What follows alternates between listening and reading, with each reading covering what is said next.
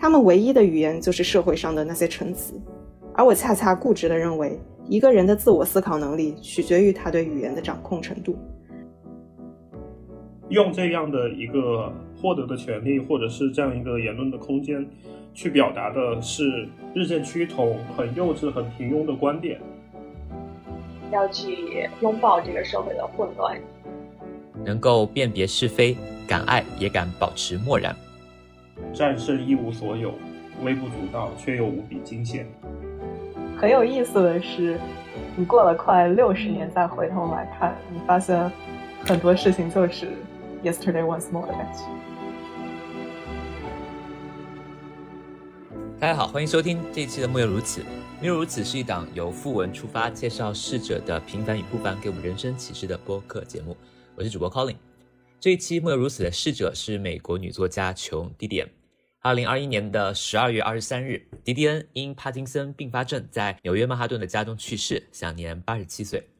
迪迪恩是美国新新闻运动中的代表女作家。她的代表作包括了刚刚在国内出版的何雨佳翻译的《向伯利恒跋涉》这本非虚构散文集，还有后期大家较为熟悉的悼念逝去的丈夫和女儿的作品《奇想之年》和《蓝夜》。道长也曾经在开卷八分钟里面推荐过这本《奇想之年》。迪迪恩呢，他也创作过许多电影剧本，包括前几年 Lady Gaga 出演的电影《一个明星的诞生》。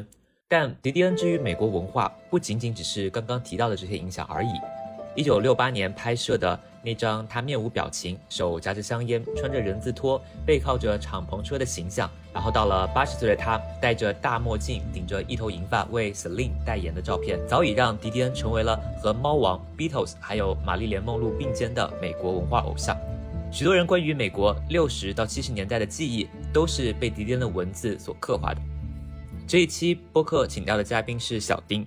小丁和我是从小到大一起长大的朋友，他啊读了一个经济学的 PhD，现在在 Twitter 工作。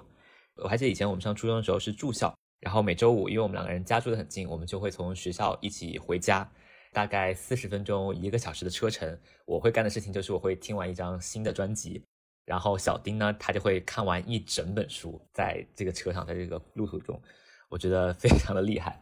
另外一个嘉宾呢，就是我们第五期 Cecilia Tyson 的嘉宾瑞内，所以是两个我心中都非常有自己的风格、非常有自己的想法的女孩子。而这期呢，我们将由一篇阅读笔记的形式，然后穿插着我和 Sheldon 与两位女嘉宾录制节目的一些讨论的片段，读读迪迪恩的文字，聊聊阅读它带给我们的一场奇想。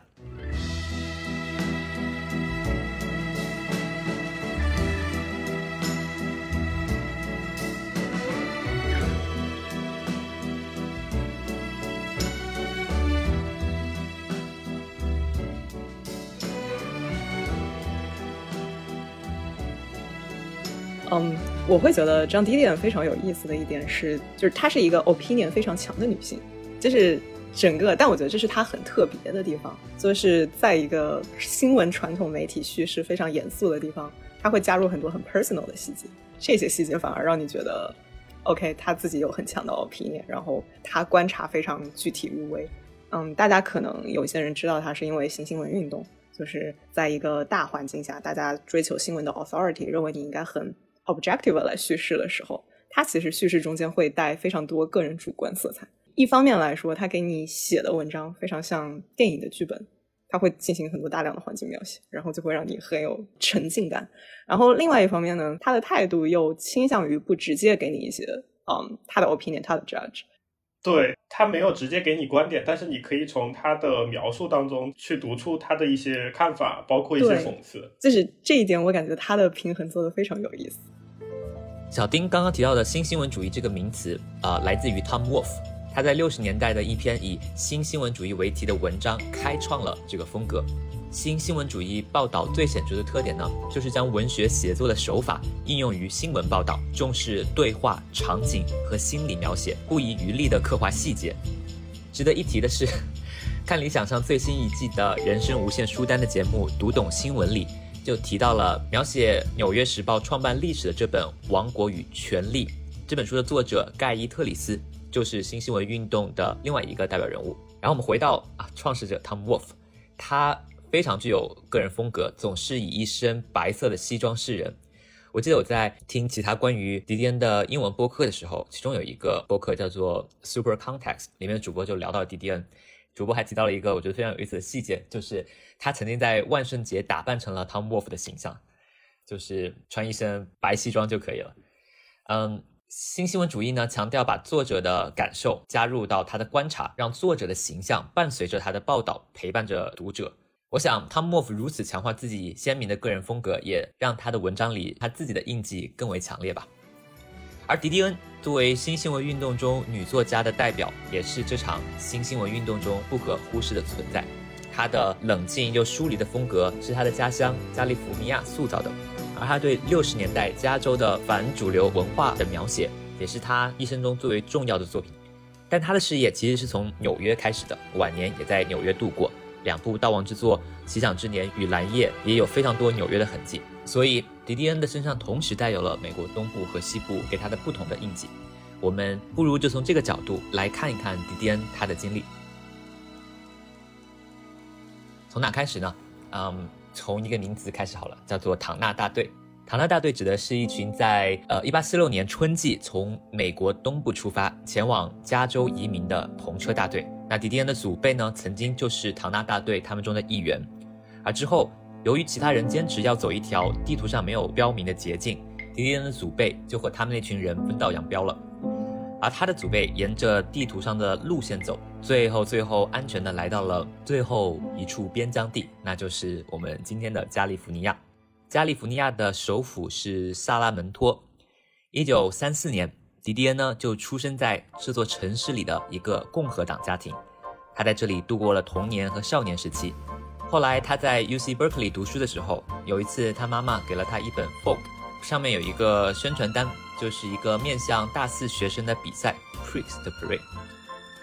这个比赛的一等奖就是一次在 folk 杂志的纽约或者巴黎的办公室实习的机会。迪迪恩的妈妈当时非常相信他能够赢下这场比赛，强烈的建议迪迪恩参加。而迪迪恩呢，果不其然赢得了这次比赛，并拿到了奖励。后来就搬到了纽约，成为一名撰稿人，开始了他的写作的事业。初来纽约的迪迪恩在 Fog 工作期间，白天在杂志工作，晚上回家就进行着他的第一部小说的写作。一九六三年，迪迪恩的第一部小说《奔跑的河流》出版，他讲述了一个关于谋杀、婚姻和苦难的悲惨故事，探索了他家乡加利福尼亚的历史。后来呢，在纽约，迪迪恩认识了她的丈夫约翰·邓恩。两人在一九六四年结婚，也就是在这一年，约翰和迪迪恩决定搬回加州。聊到这里，我们就读读这一篇迪迪恩离开纽约时候写作的作品，叫做《再见了一切》。首先的这一段呢，是关于他对纽约的印象，我觉得写的挺好，我来给大家读一读。直到很久很久以后，原因很简单，那时我正深爱着纽约，不是那种花言巧语的爱，我是真的爱着那座城市，就像爱着第一个触摸你的人那样。今后再也不会用同样的方式去爱别人。我还记得在暮光时分，我走过六十二街，那是到纽约的第一个春天，也可能是第二个春天。有那么一阵子，春天的模样都差不多。那时的我正要去赴一场约，已经迟到了，但我还是在 Lexington 大道驻足，买了一个桃子，站在街角吃完，心里想着，我终于从西部抵达了自己的海市蜃楼。我品尝到桃子的味道。感觉地铁通风口有轻柔的风拂过我的双腿，我能闻到紫丁香、垃圾和昂贵的香水的味道。我知道这一切迟早是要付出代价的，因为我不属于那里，不是那里的人。然而，二十二、二十三岁的你会觉得自己将来肯定能处之泰然，也付得起任何代价。那时的我还相信生活的各种可能性，对纽约仍然情有独钟，认为只要在那里，随时都可能发生非同寻常的事情。在如今的我看来，那些岁月就是一长串伤感的淡入镜头与过时的特技镜头。西格拉姆大厦的喷泉淡出变成雪片。二十岁的我走进一扇旋转门，在出来时已经苍老许多，眼前的街道也变了模样。然后最后一段就是讲他为什么离开纽约的原因。看到开端不难，难的是遇见终结。我依然清晰地记得我纽约生涯的开端，清晰到让我的脖子后背都发紧。但我却抓不住那结束的那一刻。我只知道，在我二十八岁时，情况已经十分严峻。别人对我说的一切，我似乎早就听到过了。我再也听不下去。我伤害我在乎的人，羞辱我不在乎的人。我哭泣，哭到我自己都没意识到我还在哭泣，在电梯里，在出租车里，在中国干洗店里哭泣。就是在我二十八岁那年，我开始意识到这个故事中的道理：想要长时间的留在游乐场，这几乎是不可能的事情。呃，几年以前，我记得我和瑞内一个共同的朋友，他因为签证的问题得暂时离开纽约去香港工作一年，然后在香港继续抽工签，看看有没有机会回来。我记得他在准备离开纽约去香港出发之前呢，我们几个朋友最后吃了一一次饭。临别的时候，瑞内送给了他一个小礼物，是一个 Tiffany 的新型玻璃小挂饰，然后上面刻了一句英文，叫做 “Please return to New York”。对，Please return to New York。对对对，因为这呃，Tiffany 它不是在那个犄角旮旯有个那个门店嘛，一般就像它就模仿那种失物招领，就是如果你捡到了这个东西，哦你就把它还到犄角旮旯那个门店。我也是寄予这个我们的这个 f r e 就是 Please return to the New York，就希望他能够顺利的回来这样子。Please return to New York。当时的迪迪恩会想到，几十年后她终究还是会和她的丈夫和女儿回到这座城市吗？也许会，也许不会。而这个时候的迪迪恩即将回到塑造了他的加州，也将迎来他事业最重要的时刻。他将会在美国的文学界留下他的名字。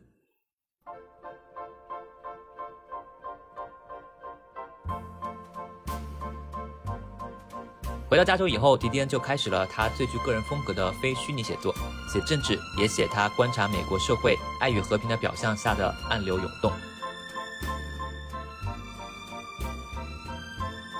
白色专辑是迪迪恩后期出版的一本类似于像伯利恒跋涉的散文集，他的作品内容偏向于政治写作，其中的同名作品就是对那件骇人听闻的曼森案的报道。这一篇的开头就是迪迪恩那句非常著名的话。We tell ourselves stories in order to live。对这一句话的解读有很多，我最认同的呢是施展老师在《东腔西调》里面开篇讲的那样。最开始的时候，人与人之间基于本能的合作，目的是为了血统以及 DNA 的传播。但当人开始了讲故事以后，人们之间建立了一种超越血缘范畴的连接，不仅仅渴望生物学上 DNA 的传承，人们也渴望文化 DNA 的传承。也正是在我们学会了讲故事之后，人与人之间可以产生超越血缘群体的认同。接下来我们看看这一篇白色专辑里面讲的是什么。哦，关关关于他去加州的生活啊，我这是负责这个中间的花边新闻的，就是讲到他在加州的生活，不得不讲到他和那个就是传奇的好莱坞谋杀案曼森杀人案之间的关联。就他在就是那本就是 White Album 里面这本书里面有提到，啊，这个曼森杀人案呢，就是最近有部电影就是那个好莱坞往事昆汀的那个那个对好莱坞往事，对，就讲的是这个曼森杀人案。然后他就在这个呃 White Album 里面就提到的说，就是这个六十年代就是在一九六九年八月九号那天结束了，就是因为那天就是这个曼森杀人案发生的那一天。然后这个 John Didion 和这个曼森杀人案的这个关联之之处就在于，呃，当时这个曼森家族案里面有一个叫 Linda，然后 Linda 她是当时他们去杀人的时候的望风的一个这么角色，然后她后来也是就她作为一个就是目击证人，然后就站在了这个检控方的这一岸。然后呢，他这个 Linda 她第一次上庭的时候的这个衣服这一套衣服，就是 John Didion 替她选的。有一段他讲这个可以读一读。由此看来，所有的陈述都是感性的；由此看来，所有的联系都兼具了意义与无意义。看看这个例子：一九六三年，约翰·肯尼迪死亡的那天早上，我在旧金山百货商店买了一条丝绸短裙，以做婚纱之用。几年之后，我的这条裙子在 Bel Air 的晚宴上被毁，罗曼·波兰斯基失手将一杯红酒洒在了上面。一九七零年七月二十七日，我去贝弗利山庄的服装店里，应琳达·卡塞比安的要求，取了一条裙子。而他则穿着这条裙子上庭作证，陈述在西耶罗车道沙伦塔特波兰斯基在家中被谋杀一案。我相信这是一系列真真切切毫无意义的事件，但在那年夏天恍惚的清晨，这其中包含的意义就同周遭的一切一样多。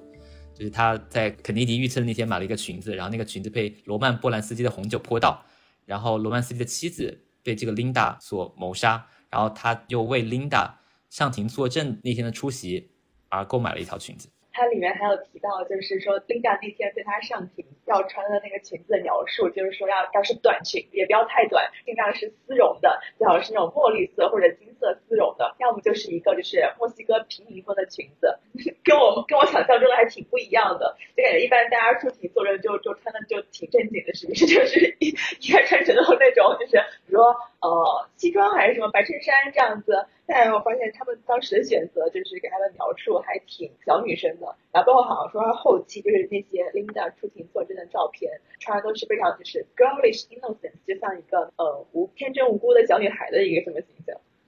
没有，嗯，我就是觉得张迪电就是非常善于从这种小的，比方说人物的 appearance 上面来分析他的内心，就是像伯利恒跋涉非常巧的，呃，文集第一篇开头也是以一张。女性杀人案开头的，然后中间，嗯，他前面的描写很多是 typical 的这样地点，一大段的情境描写切入啊，然后陈述那个事件，模糊了中间的前面是不太有 opinion 的，但是讲到那个女杀手上庭，女被告人上庭的时候非常有意思，他花了很大篇幅来讲她的着装，就是说她的着装违反了她的律师代理律师为她推荐的那种形象，而选择了一个比较。嗯，看起来非常 expensive，然后比较嗯上流女性的那种着装，然后以此来凸显人物的个性。我觉得这是张迪电非常特殊的地方。律师想让他的委托人，想让他在评审团面前看上去是一个非常温柔、非常温柔良家妇女这样的人。对，就是嗯，张迪电其实在前面叙述整个谋杀案的时候，叙述的非常克制冷静。他描述那个故事是说。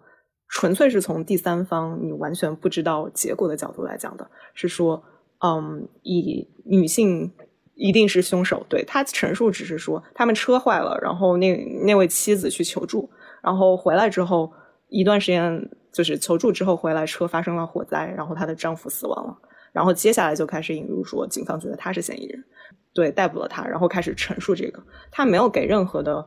嗯，非常下判断的结论，说到底谁是？但是他着重花了很很多的笔墨来描写，是说他的律师觉得他是怎怎样的一个人，他的律师为了帮他辩护，这位女士的律师为了帮他辩护，出了怎样的策略？策略就是传统的说，这个这这位女性因为外面有 lover，就是一个为爱痴狂的形象，就觉得比较能博得大家的好感。但这位女士她坚持自己，我要维持我自己的 decency。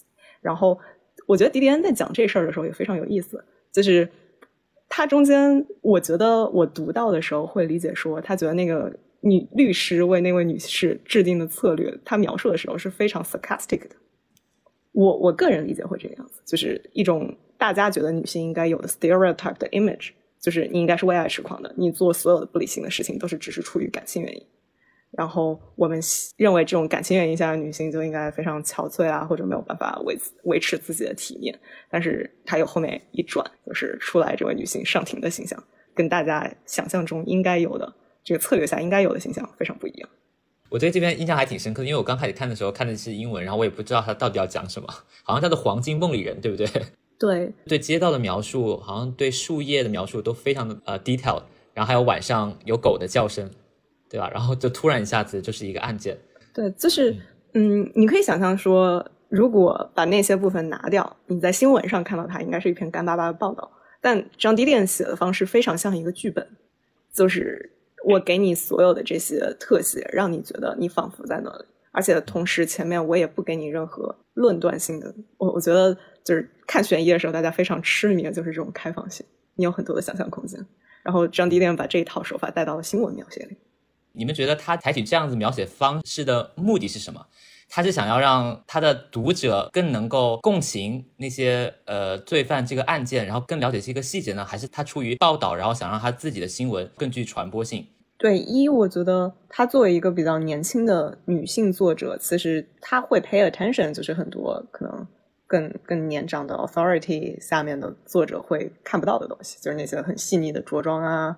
妆容啊之类的东西，然后另外一个角度来说，嗯，我觉得这看个人的 preference。我读迪迪恩的东西会感觉得到，说他会希望说，我们应该首先增加它的可读性或者传播性。嗯，他可能相对来说是精英主义比较偏后的那一代，就是 hippies 之间的衔接。然后早年五十年代四五十年代精英主义会觉得，我们做媒体报道，我们首先最注重的东西是 authority。我应该是一个非常客观的陈述者，但是张迪电反而你可以感觉到他跟现在年轻人会喜欢的东西更接近一些，就是他会带着情绪，也不是不完全是情绪吧，会带着一定的个人态度来讲这个故事。他建立这个权威性的方法不是通过客观的描述，而是通过很多细节、很多感受，让你让这个读者有这种真实的处在这个时空里面。他是通过这种方式来建立权威性的吗？我甚至也觉得他可能不是很 pursue 在新闻报道上的权威性，他的整个包括早期文章写法也很像电影剧本，就是你会觉得是一个非常有态度的作者。我读一段那个比较搞笑的吧，是那个像伯利恒跋涉里面的，呃，这篇文章叫拉斯基同志美共马列分会，共产党，美国共产党。然后他应该是去拜访和采访了他们，他在最后就是描述了一个场景，那我读给大家听。呃，再讲讲有一天在工人国际书店发生的事吧。马克思列宁主义者们之前出去售卖了《人民之声》。现在，迈克尔·拉斯基和骨干成员的另外三名成员正在对这件事进行回顾。这是很正式的仪式，像投资银行的合伙人开会一样。西蒙斯同志，总收入是多少？迈克尔·拉斯基问。九美元九十一美分。卖了多久？四小时。总共卖了多少份？七十五份。平均一小时卖多少份？十九份。平均捐款十三点五美分。最大捐款六十美分。最小呢？四美分，今天不怎么样啊，西蒙斯同志。西蒙斯，西蒙斯，原来笑点在这里。今天不怎么样啊，西蒙斯同志，你能说你能不能说一说原因？福利和失业补贴的前一天总是不怎么样。很好，西蒙斯同志，现在你应该看清迈克尔拉斯基的世界了。战胜一无所有，微不足道，却又无比惊险。哎，你很不尊重人哎！很精彩的地方就是他描绘了一个在美国的美共的一个骨干，然后他们其实就是很可怜嘛，就是去卖《人民之声》的这份报纸，然后是他们自己出版的一份那个无产阶级的报纸，然后但是卖的钱非常的少。他在做复盘的时候去说，为什么今天卖的特别少，是因为福利和失业补贴发放的前一天总是不怎么样。就是说，愿意买他这份报纸的人很多都是失业的，或者是说要靠救济福利的人。所以，其实他最后的结论就是，呃，迈克尔·拉斯基这个人，他的世界就是战胜一无所有，微不足道，却又无比惊险。我觉得还是有点点感动。其实我看到最后，我还是有点感动。美共在美国的处境其实一直以来都不是很好，然后都是非常艰难的支撑着，在美国这么资本主义当道的一个。地方，但是能怀着共产主义的梦想的社会主义的人士，我觉得还是很值得尊敬的。他非常关注各种社会运动呀，就是 hippies，然后曼森其实那个跟黑豹党也有关系了，非常符合他自己所表达出来那个状态。我是一个观察者，我会跟很多不同的人群聊天，了解他们的状况。还有还有，我分享这篇文章，其实它也有一点。非常有意思的点就是他的文风和他的观点，你通篇看下来，你其实不是那么清楚，就是没有表现出强烈的支持，也没有也没有很强烈的嘲笑，他可能有一点点略微的讽刺，然后就是去描述了这样一一群人，就像我读出了最后我的落脚点是，他是战胜的一无所有，微不足道又无比惊险。我的落脚点是，我觉得有一点点心酸，但有一点点感动。而其他人的落脚点就会觉得这一群人就是，就比如说反共产党的人就会觉得这这群人很荒谬，小打小闹。我觉得他作为一个观察者来说，他确实有给大家把这个东西摆出来，然后你自己想怎么理解就怎么理解的这种这种状态。好，我来给大家分享一下像伯利恒跋涉中间一段。当然。社会活动家们不是那些思维已经僵化的人，而是那些把革命的途径想得非常具有无政府色彩的人。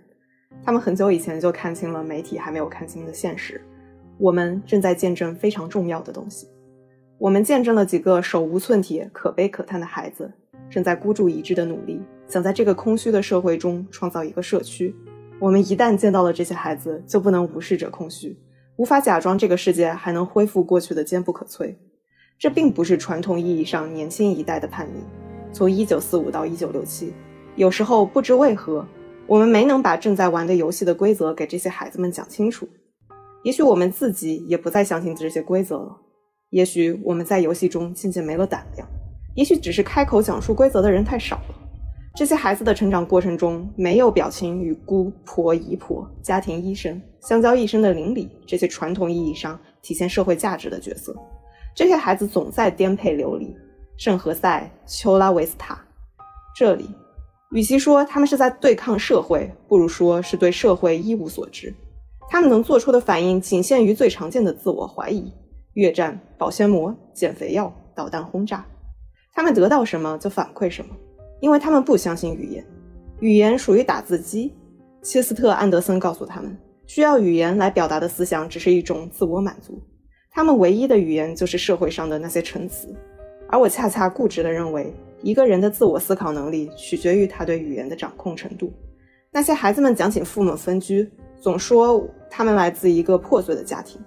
我对这种语言表达能力的孩子并不看好，他们的年纪都在十五岁左右，而且越活越小的样子。这是一支孩子组成的军队，等着我们把语言赠给他们。就这一段是中间伯利恒跋涉的全篇。前面其实是以很多的场景开头，就像张迪迪恩非常喜欢的背景介绍，介绍这个城市是怎么样的。然后这篇其实你可以如果用电影的镜头来讲，你可以认为它是一个多线叙事，它不停的在跟不同的 hippies 的嗯成员对话，就是有可能年纪比较大的，也有非常年轻的那些十四五岁的小孩子。然后这个是他穿插在中间的一段论述。但我觉得他这一段写的非常非常的精到，就是通过他不停的跟不同的人的聊天观察，看他们的生活状态，了解他们的家庭背景，他发现这些人虽然我们会认为，嗯，hipster 是非常有反叛精神的一代，但是张迪迪会觉得这种反叛其实是非常空虚的，没有很多实质性的内容，他们不知道他们追求的是什么。就像之前我们相互提到的例子，关于讨论纽约，他们很多是人云亦云，会有一个比较年长的带领者跟他们说说这些所有的语言都是打字机的语言，社会宣传用的语言，你们不应该相信他们。于是他们所能用的语言就只有他们从广告中看来的东西。他们虽然会说是反战的一代，或者是会会会有很多政治上的 gesture，但其实他们并不知道这些代表了什么。他们会关心的是我有没有足够的药壳，或者。我的生活是否足够自由？男女关系足够自由之类。张迪点，你会觉得虽然他叙述的中间带了很多态度，但他的态度真的非常的清醒和透彻。我也觉得很精彩。我非常喜欢他最后这一句：一个人的自我思考能力取决于他对语言的掌握程度。当一个个词语从我们的字典里消失，当一个个观点从我们表达里被避免，语言参与塑造思考。那会不会有一天，这些词语所代表的价值也真的从我们的认知里面被抹去了？你们有没有觉得他描述的这个场景，就是语言的匮乏，或者是说容易照搬这样的一个现象，在现在似曾相识，也很常见？对，我当时读这一段就觉得非常 alarming，就是你会想到大家的日常生活被社交网络充斥之后，感觉就是昨日重现的样子。就大家讨论的可能是你的消费品，或者是我最近健身的状况，会分享的是非常这种很细碎的私人体验和享受的东西，然后用的词也非常趋同，就是网络流行用语。比方说，去年开始，大家看到一个菜非常好吃，会说“绝绝子”。对，这种千篇一律会让你觉得我们是不是在一个跟他们当年非常相近的状态？我们已经没有办法去表达自己了。而且整个思维或者内省的过程，我觉得就是你会了解到自己心理状态的不同，然后你可以把它传递出去。但是现在我感觉大家很多人就会直接说我 emo 了，你好像代表了我所有情绪。就就你脑海里头，你其实想不到一个具体、一个确切的情绪，你就只是用一个非常非常宽泛的一个词。对，而且我觉得人与人之间的关系也是会被这种语言上的匮乏所限制的。就当你无法精确表达的时候，对方其实也不知道你在说什么。你们可能在用同样一个词，因为那但是那个词已经被滥用了，所以你是很难，经常很难得到有效的交流。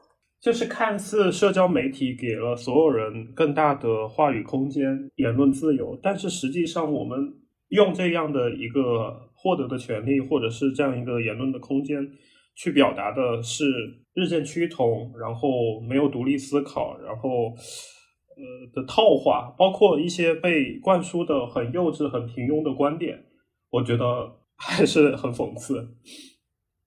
那那我们怎么样可以从这种匮乏中走出来呢？我觉得看看迪迪恩的书吧，我觉得他的描述就非常精彩和多样。对，我觉得有的时候回去看这种可能对现代的年轻人来说有一定年代的书，虽然讲的是一些新闻事件，但你看到中间这些迪迪恩表达他的观点的时候，你就会觉得特别 alarming，就是给你一个向外了解的同时也自省的渠道。就就是属于是那种很常见的，比如说悲痛，丧失亲人的悲痛。迪迪恩就用一本书给你表现的这么丰富和层次那么多。他只是讲一件事情，为什么我们要接受呃接受有一些很伤痛的人觉得死去的人还活着这件事情，他都可以给你写一大段。这种情绪的表达和他的场景的描写，真的会让人挺震惊的。他最后那一段，那个小女孩是从那个奥托开始，对吧？好，那我读吧。嗯，我终于找到了奥托。他说：“我那儿有东西会让你大开眼界。”到了他那儿以后，我看到有个穿双排扣外套的孩子正坐在客厅地板上看漫画书。他很专注地舔着嘴唇。唯一有点不对劲的是，他涂着白色的唇膏。五岁，奥托说，在吃迷幻药。这个五岁的孩子叫苏珊。他说自己在读高地幼儿园。他和妈妈以及其他人一起住在一起，刚刚得过麻疹，希望圣诞节能有一辆自行车，特别喜欢可口可乐、冰淇淋、迷幻摇滚乐团杰斐逊飞机的马蒂、感恩而死的 Bob，还喜欢海滩。他记得很久以前去过海滩，很后悔没有带小桶去。他妈妈给他吃迷幻药和皮约特毒碱已经一年了。苏珊说，就像喝醉了一样。我想问高地幼儿园有没有别的孩子喝醉，但这个关键词怎么也说不出口。他是想说你们班别的小朋友会不会嗑药？他妈妈的朋友，也就是把他带到奥托这里来的人说，只有萨利和安妮。利亚呢？他妈妈的朋友提示说，利亚。苏珊说我在高地幼儿园。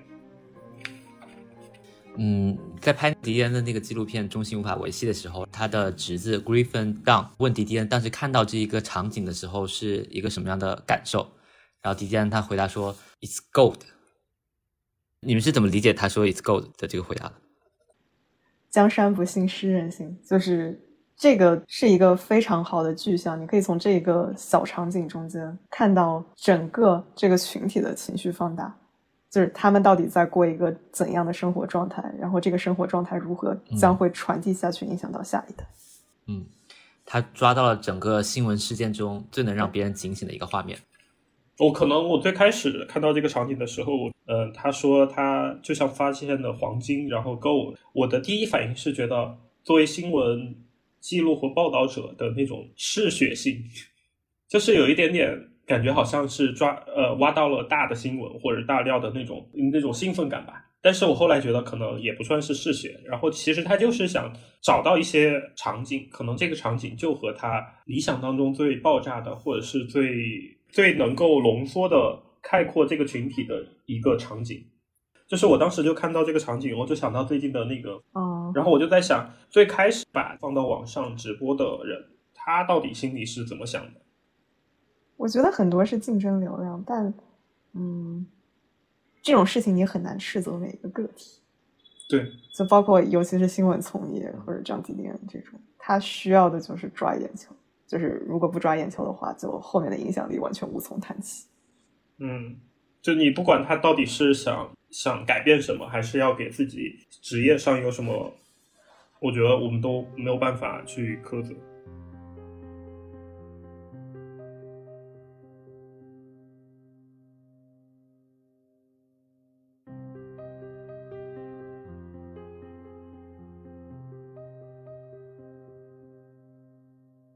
迪迪恩在《约翰·韦恩：一首情歌》这篇文章中写过这么一个段落：约翰·韦恩在电影《昔日的欧克拉荷马》中对一个女孩说，他会为这个女孩建一座房子，在长着绵白杨的河湾边。迪迪恩继续写道：“我认识的男人各有千秋，也带我去过很多让我徜徉流连的地方，过尽千帆，却皆不是约翰·韦恩。他们也没带我去过长着绵白杨的河湾边。我内心深处有个地方，永远下着电影中那种人造的雨，我也一直徘徊在那里，等着聆听这句台词。在我研究约翰·韦恩的时候，我听到了两首歌。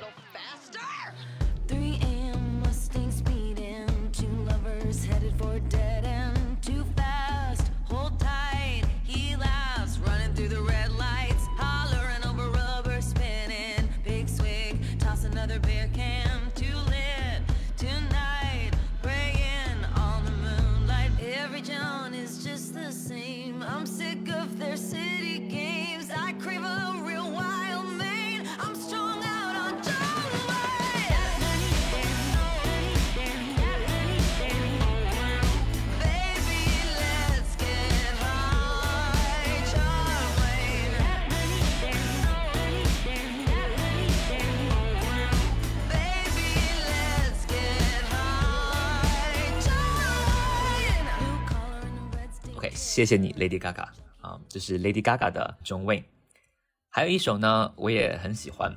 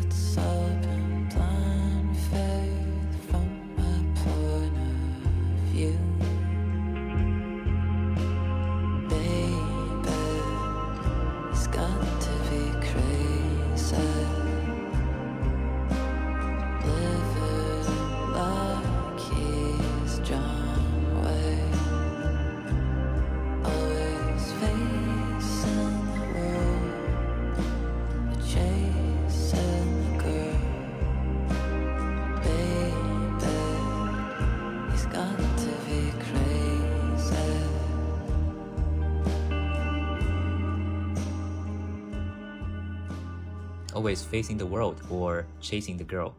当然，迪迪恩写的这篇约翰·韦恩一首情歌，可不是仅仅描写他心中的一个明星这么简单的一篇文章。啊，深交的一期播客《曼森家族案》和琼·迪迪恩去世，失去的美国六十年代里面还有对约翰·韦恩这篇文章更为深刻的剖析，我也非常推荐大家去听一听。然后带着这篇文章，我也试图问问我们的嘉宾小丁和瑞内。在他们的心中，有没有类似于约翰·韦恩至于迪迪恩至于当时的美国民众的这样的梦中情人的形象？嗯，我觉得也跟成长背景有关吧。张迪恋，就你可以想象五十年代西部片是主流，就张威是是是是一个是一个时代符号的感觉。OK，像嗯，思想独立，然后很酷，然后有勇于表达自己的女生，在以前可能像迪迪恩这样。去一个很好的报纸或者一个期刊，然后当编辑，可能就是他们的一个理想。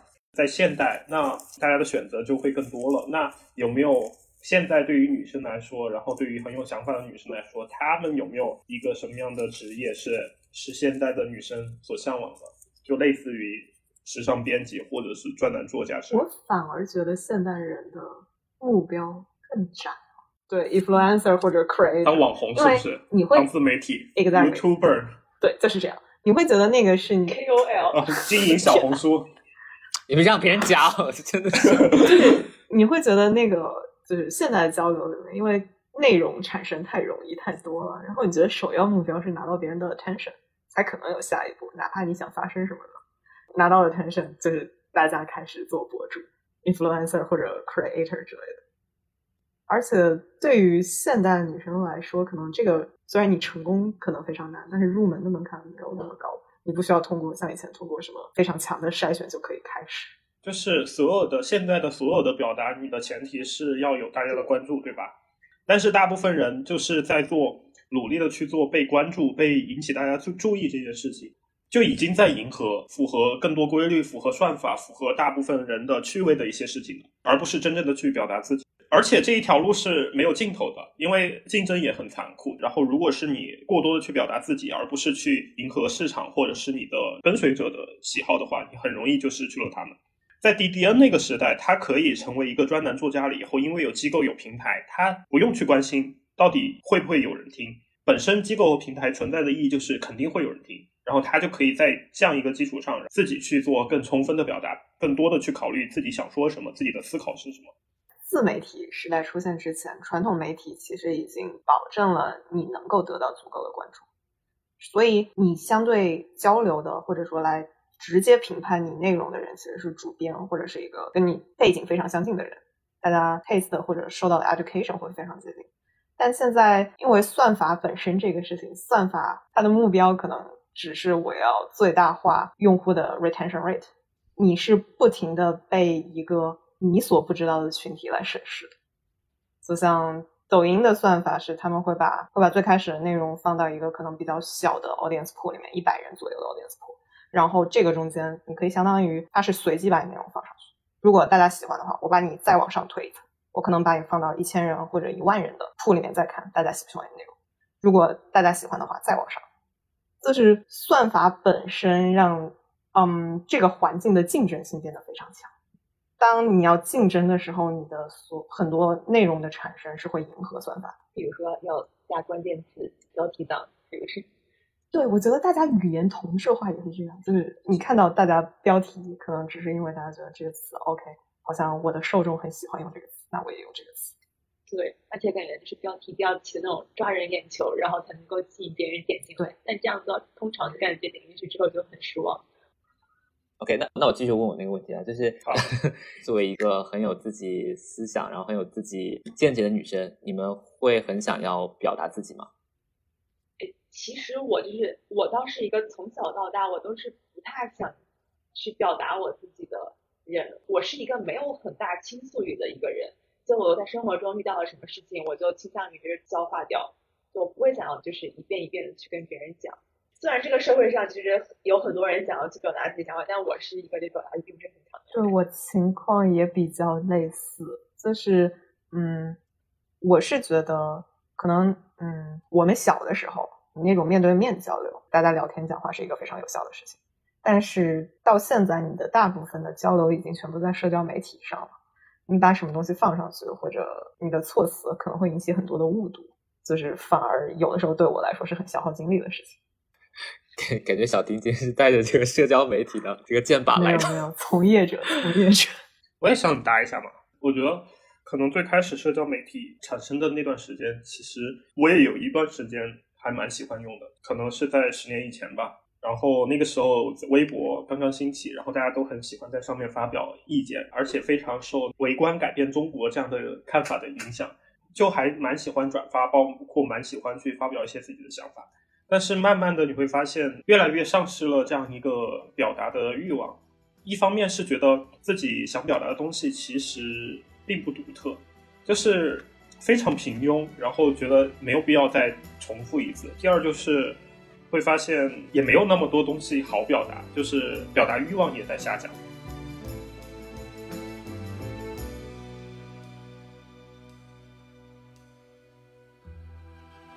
一九四七年，迪迪恩刚来到纽约，他给 Folk 写的第一篇文章叫做《自尊：其来源与力量》。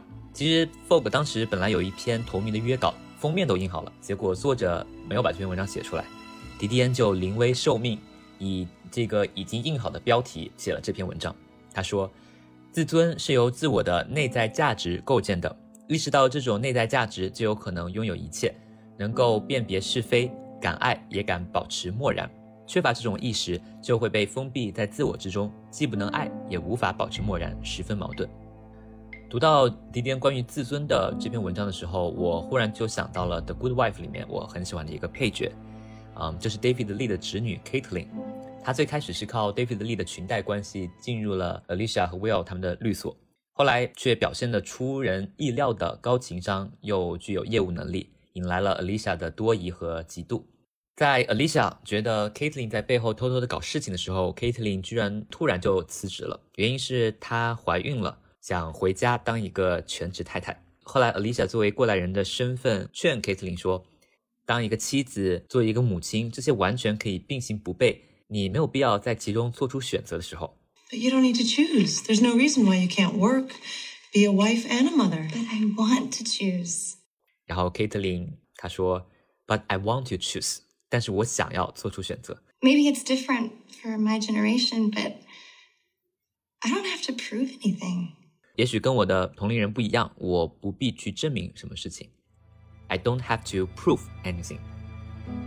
我又想到，我其实非常羡慕我的一些美国同事们，工作对他们来说很简单，你不必费尽心思去向别人证明你的能力而获得承认，工作就只是工作而已。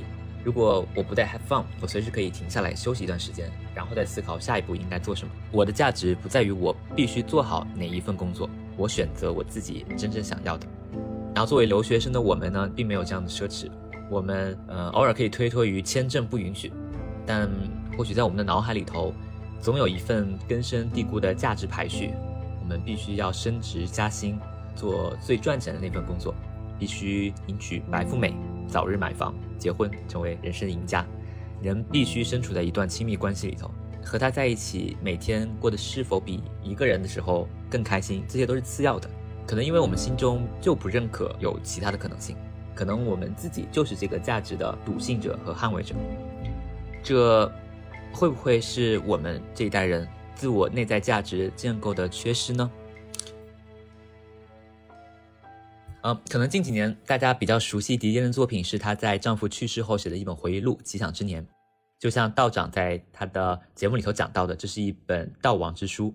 里面充满了亲人去世后对悲伤最直接、最细致的描写。然后接下来是其中的一段。但沃尔肯博士和他在夏洛特维尔的研究团队对病人需要让死者活着的认识，以及他们描述和解释病人和死者之间原本的关系的能力，究竟是怎么样得来的？你观察到我和死者在布伦特伍德公园看点呼吗？你和我们一起到魔通餐厅吃晚饭吗？事故发生四个月前，我和死者在檀香山的国家公墓，你也在那儿吗？你陪同我们拾起免质子的花瓣，将它们放在不知名的珍珠港死难者的坟墓上吗？事故发生之前一个月，你和我们一起在巴黎的若内拉赫公园被雨淋的感冒吗？你和我们一起看了莫奈画展，然后到康帝餐厅吃午饭吗？你和我们一起离开康帝餐厅，买了那只体温计吗？我们两个回到布里斯托饭店的客房，不知如何将体温计的摄氏温度转化成华氏温度时，你坐在我们的床上吗？你在那儿吗？没有。你要是在，或许能帮我们看懂体温计，但你不在那儿。我不需要回顾死亡发生的情景，我就在那儿。我不需要得知噩耗，我不需要看到尸体，我就在那儿。我觉得这段莫名其妙觉得写的很好。然后他一贯的作风就是给了很多很多的细节，很多很多的画面。对，张迪恋特别喜欢用排比，是一种回应，就是很多人觉得你要接受现实，然后你要接受这个死者已经死去了这个现实，然后这是他自己的一个回应，就是为什么他自己认为这个死者是活着的也有道理，就是你既然不会帮我做这些所有的事情，那我愿意去想象他还活着，那有什么问题呢？嗯，好复杂。就就是他其中有一个场景，就是他的侄儿陪着他一起去死了以后去收她丈夫的衣服，她突然说了一句：“万一他还要回来怎么办？”嗯，然后他的侄儿突然觉得，哦，好像说的也有道理，就是这样的突然的一个场景，就是万一他还活着，万一他还会回来怎么办？嗯，所以小丁你不太喜欢这本书，就是这些很沉重的细节吗？对，我觉得这本书情绪非常浓烈，就是因为我看张迪恋大部分是晚上睡觉之前你读一段，然后我觉得这种属于你需要一个大块的时间来体验他情绪的书。当迪莲的丈夫约翰走后两年，她的女儿 Quintana 也不幸离世了。之后，迪莲又写了《蓝夜》。这两本书的中文译者何雨佳曾在序言里头写道。奇想之年带给我惊诧的伤痛，像刺入胸口的匕首；蓝夜则是久病之人血管上秘密的针眼，疼痛慢慢浮上来，反反复复，无计可消。奇想之年的最后，迪迪恩说要放手；蓝夜的最后，他却说我没有一天不看见他。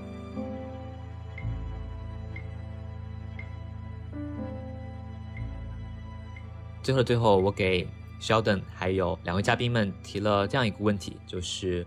面对顷刻之间忽然改变的生活，迪迪恩他是怎么面对的？面对一个正在解体的世界，迪迪恩他又是如何自处的？其实开始我第一次了解到 John Didion 这个人，是因为当时在 John Didion 去世的那一天，感觉好像其实美国整个娱乐圈多明星都在抱怨他。然后我的劳模姐就是那个 Jessica Chastain，她就在 ins 播了一段，她说她朗读她最喜欢的这个 Didion 的 quote 的一段视频。I'm not telling you to make the world better because I don't think that progress is necessarily part of the package. I'm just telling you to live in it. Not just to endure it, not just to suffer it, not just to pass through it, but to live in it. To look at it. To try and get the picture. To live recklessly. To take chances. To make your own work and take pride in it. 生活在纷繁的社会里，不要把自己关闭在一个自己的小世界里，要去拥抱这个社会的混乱，去体会、去感受、去抓住机会，然后去就创造一些属于自己的东西，并且非常骄傲的去拥有它。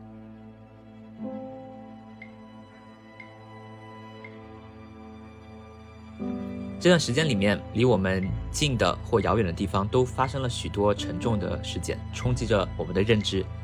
就连平常非常喜欢听播客的我，在这段时间里头，好多播客都不想听，也听不下去。嗯，我也开始怀疑，在这么多人处在极度的失望和痛苦之中的时候，我们作为个人没有办法真的做出任何有实质性的帮助。然后我们木有如此这个播客试图去展现的人生可能性的这个想法，在这个时期又显得是那么的飘渺。迪迪恩的纪录片《中心无法维系》的结尾。迪迪恩又念起了他的这篇文章《论记笔记》的片段。他说：“我告诉自己，多看看，全部记下来。那么某天早晨，在这个世界看上去暗淡无光，当我们像行尸走肉一样履行着写作的义务，在那个一无所有的早上，我只要打开自己的笔记本，就拥有了一切。我翻开这些早已被遗忘的笔记，沉淀在时光中的文字，把我带回去的世界，记住我之所以是我的感受。”这才是一直以来的重点。Remember what it is to be me. That is always the point. Remember what it is to be me. 我好像也明白了些什么。面对一个正在解体的世界，做好你可以做的事情，用你相信的方式记录下你最真实的感受与思考，记录下你是如何成为你自己的，把你所相信的价值传递下去。只要我们没有停下感知，没有停止思考，我们的故事还在说下去，我们就没有丢弃掉面对这个解体世界时维系完整自我最重要的力量。感谢你的收听，我们下一期再见。